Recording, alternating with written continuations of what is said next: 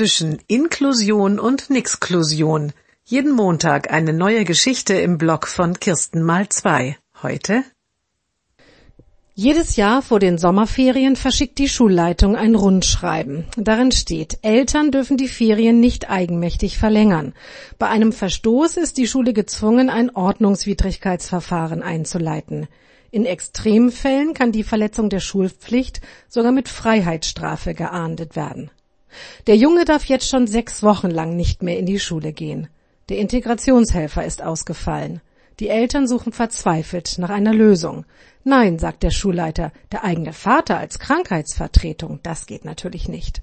Nein, sagt der Sonderpädagoge, da können wir nicht aushelfen, die Sonderschule hat keine Ressourcen und ohne Begleitung kann das Kind den Unterricht eben nicht besuchen.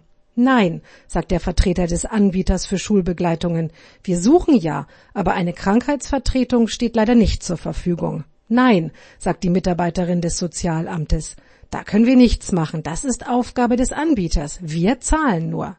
Nein, sagt das Schulamt, das ist eine schwierige Situation, lauter Sachzwänge, wir wollen uns da nicht zu sehr einmischen. Das Rundschreiben haben die Eltern des Jungen in der Küche an die Pinnwand geheftet.